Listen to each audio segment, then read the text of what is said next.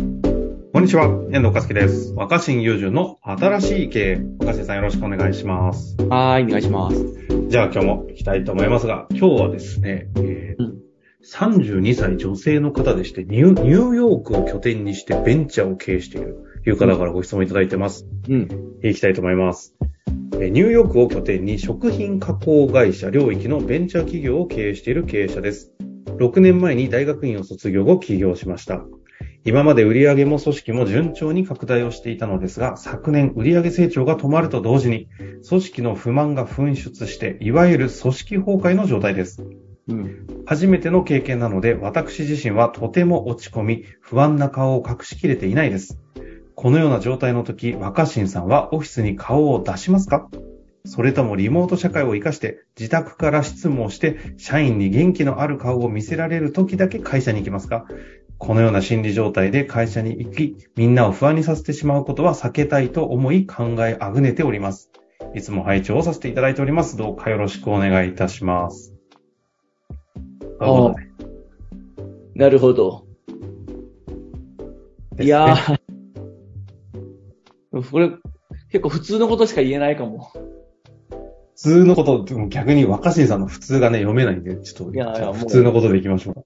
いや、それは、会社に行った方がいいと思いま すよ。あ おおおなかなか普通のことでしたけど、でも背景はね、聞きたいとこですけど、どうなのえまず、不満が噴出したんじゃなくて、今の話をはいはいはい聞いてて感じたのは、うん。もともと不満はずっとあったんだと思うんです。ああ、はいあの、はいはい。僕結構人間って集まると必ず不満って生まれると思ってるんで、うん不満自体がなんか特殊なものだとは考えてないんですよ。うん。はいはい。うん、もう何人、何人かが一緒に活動したら不満って出ませんうんうん。で、そうですね。だってみんなやっぱそれぞれ、折り合いのつかない部分とか。うん、い違う人生生きてきて、うん。寝食共にするわけじゃなくても結構長い時間いろんな活動を共有するわけだから、はいはい。まあ、ねえ、それはだって、お互い好き合って結婚したような人たちでも、時間を共有してると不満が出てくるように。募るわけで、そうですね。だからね、それはそっちが逆に寝食共にしてるからだけど、まず人間って距離が近くなればなるほど不満を見つ、見出しやすいっていうか見つけてしまう生き物だと僕は思ってるの で、なるほど。不満がないとかいうことはありえないし、はいはい。でいくつかあると思うんですけど、そしたらどうすればいいかは、うんいや、あの、成長ってすごいなって思う。なんか物事が成長してる時って、不満がないんじゃなくて、なんか不満を忘れさせてくれる、だろうと思うんですよ。確かにね、なんかそこに目がいかないというか。うん、会社が順調に売り上げ伸ばしたりとか、給料増えてったりすると、はいはいはい。いろんな不満はあるけど、まあそれは給料増えてるし、会社でかくなってるし、しゃあないよなっていうか、まあ結局僕らってそのゲームもそうだけど、うんテレビゲームとかもどんどんステージ進んでってて、クリアできてる時って、それに集中してて他のことよくわかんないじゃないですか。うん。 確かにそうですね。もう部屋が暑かったとか寒かったとかすらなんか、気にならなく。うん、気づかずに没頭してるああ、没頭してる時ってそうですね。成長ってそういう錯覚で、成長にはなんかう。そういう、だからそうまさにその、まあ麻薬的なはいはい。快楽みたいなものがあるから、やっあぱり、だから日本の社会も経済成長が止まって何、何十年経ったことについてみんなすごい、不安だし不満で、ーまあうんまあまあなんかその、とりあえず成長を取り戻したいって人は多いと思うんですよ。うん。はい、そうですね。い。で、だから成長が止まって不満が噴出したんじゃなくて、成長が止まって不満に気づくようになったというか、もともとあったも不と満もにとあった。向くようになってしまったってことだと思うんで、うん。でもそれは会社として、低成長時代もあるじゃないですか、それはいろいろやったら。はいはいはい、そうですね。だか、ら、まずは、今新たに出たんじゃないっていうその不満は。もともうとん、もともとその人が集まはず。る。しかもそれは別にその多分その、この相談者さんの会社特有というよりは、結構、人間特有っていうか、うーん。まあ、ちょどこでもあるっていうと、ちょっと簡単に片付けすぎに聞こえますけど、人が集まれば必ずあるみたいな意味で、まあど生こまでれもあがるちってなんこじとゃでないすよかなねと。。ああ。でもまあそこは納得ですね。うん。で、僕、まあ、いろいろ女を試してきて、不満を解消するって、何かって。ほう、やってるんですね。いや、だって僕だって別にいろんな集団いやいや、そうだよね。参加してるし、作ってるし。はい。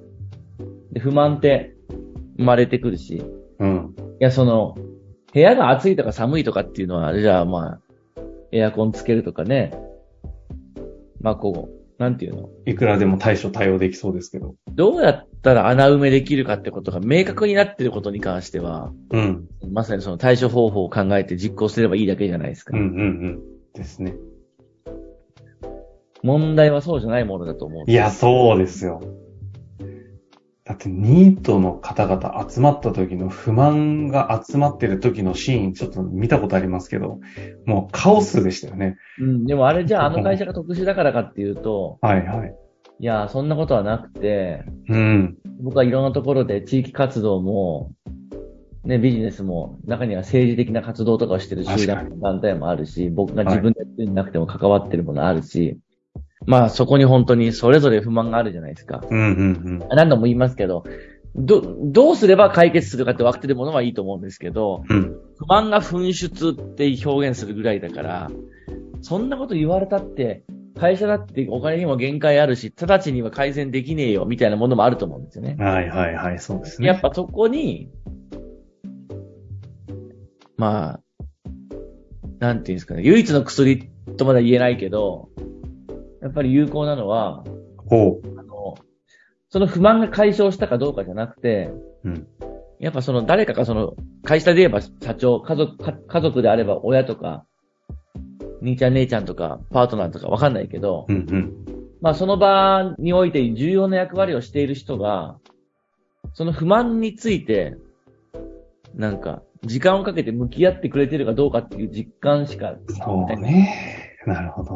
思いますよね。普通のこと言ってます、全然。いや、普通、うんいや、こもうこのあたりから普通じゃなくなってきてるなとは思うんですけど。いや、で。も、でもさ、だってそれはなんか別によく言われる話だけど、うん。ねえ、なんか、恋人とかパートナー間で、まあよくその、女性から男性にっていう場合で語られること多いけど、逆もあると思うんだけど、ちょっと聞いて聞いてって言って、こんなこと悩んでてって言って、はいはい。相手が、パートナー側が、悩みについて具体的なアドバイスをして、これでいいじゃんって言おうとすると、いや、そういうことじゃない のみたいなつまりだからそのあ、りますね。悩みや不満そのものを丁寧に聞いてほしいみたいな。うんうん、うん。解決するかどうかは二の次ってこと多いと思うんですよ。いや、組織が抱える問題とか人間集団に起こることってそういうこと多いと思うんです。解決はできないんだけど、はい。なんかそれは仕方ないじゃんって言われて無視されてないっていうか、特に会社の社長とか自分にとっての直属の上司とかが、うこのん。問題について時間かけて話し合ってくれてるとか考えてくれてるっていうことが癒しだと思うんだよね。はいはいはい。解決ではなくてね。そうそう。ところがそれを社長がそういう空気になってきちゃったし、でもまあ低成長なのも好き好んで、そうなったわけじゃなくて、頑張ってるけど、今はなかなか市場が伸びないっていうタイミングだと思うんですけど、うんうん。まあ、そのなんか悩んでる顔見せてもしゃあないから、自分が元気な時だけズームでってなると、社員からすると、その不満と向き合ってくれてない感じになるっていう。ろ確かに。不満と向き合ってないのが逆に顕在化しますよね。そうなっちゃうと。で、じゃあ社長が会社行って、なんかその話を丁寧に聞くとかしても、うん。すぐには解決しないんだけど、うん。まず、そうだよね。みんなそういうこと不満だよねとか、うん。皆さんが今これを何とかしたいと思ってるものを全部教えてくださいっていうのを、あまあ、あ。普段のやっぱり会話の中からも、あの、一回聞けばいいってことじゃなくて、うん。受け取れるようにならないといけないと思うし、今不満が噴出してる会社に社長は、なんか都合のいい時しか来なくなったって思われるのが一番良くないと思うんですよね。そうですね。この大変な時に、それでも1分でも多く社員と向き合おうとしてるとか、うんうんっていう姿勢でみんな、まあ、もうかい根本解決はしないけど、まあ、しゃあないかって思ってくれたりするのが大体人間の抱えてる不満の大半だと思うんですよ。うん。なるほどだっね。て、こうすれば解決するじゃんってものは、すればいいじゃないですか、解決。はいはい。確かに。 以上です。以上です。いやいや、いやあの非常に明快にね、いただいたしました。初めの普通の回答って言ったけど、やっぱそのプロセスが非常に納得したんいですけど。やいや、普通でしょ、もう。普通だと思う、これは。なんか、うん。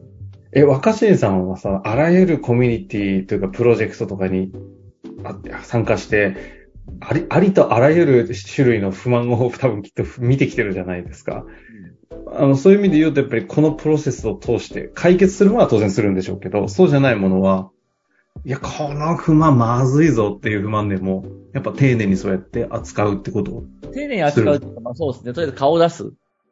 あか、とりあえず顔出すね。うん。顔を出して、そのことについて聞いてみたりして、はいはい。うんって。ああ。確かに、若新さんってこのプロジェクトやばくね、崩壊すんじゃねえのって思うような空気感出てる時でも、平然と顔を出してその場で話し平ま然すでよはないね。んだよね。平 然心はでしょうんでもまあでも人間ってさ、人類ってすでになんか数千年とか歴史があるわけじゃないですか。うんうん。で、なんかその、それでも解決しない不満をずっと抱えてるじゃないですか。はいはい。人類がね。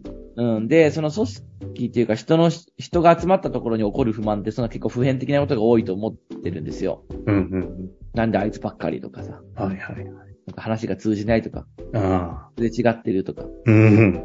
で、それを、だから、給料が増えてってるとか、会社が成長してるとか、なんかそういうことで僕ら、あの、忘れてそうですね。うん。て、で、あの、その根本的な不満を解消する方法があるなら、とっくの昔に確かに。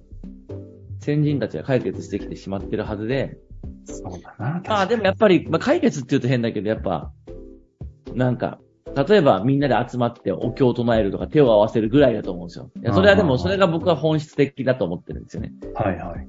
だからといって別に会社の中に宗教性を見出せってわけじゃないんだけど、うんうんやっぱりミサじゃないけど、うん。うん。集って、やっぱなんか、確かに解決してないですもんね、あれね。ああ、そうですよ、そうです。お寺とか教会行って手合わせてもさ、解決してないじゃん。だけどやっぱその、それと向き合っていくっていうのがなんか唯一の人間的問題との向き合い方なのかなと思って。ああ、なるほどね。それはだからやっぱ家庭、家庭でも一緒で、そんなこと言われたってどうしようもねえじゃんって言ってこう話を聞かないようになったりとか向き合わないようになると、うん。問題が解決してない、不満がなくなってないことではなくて、不満と向き合わないというさらなる不満が生まれるっていうか、あそんな風な気がしています。あ。確かにね。いや、ちょっとこのあたりね、あの、またいろいろと、なんか祭りの晴れとか手の話とかも含めてなんかしてみたいな感じがしましたけども、は一旦ね、非常に明快な回答いただいたと私自身はすごい思いましたので、はい。ぜひ活かしていただきたいなと思います。また何かありましたら質問お待ちしております。若新さん、ありがとうございました。本日の番組はいかがでしたか番組では若新雄純への質問を受け付けております。番組説明欄の URL から質問フォームにご入力ください。たくさんのご質問をお待ちしております。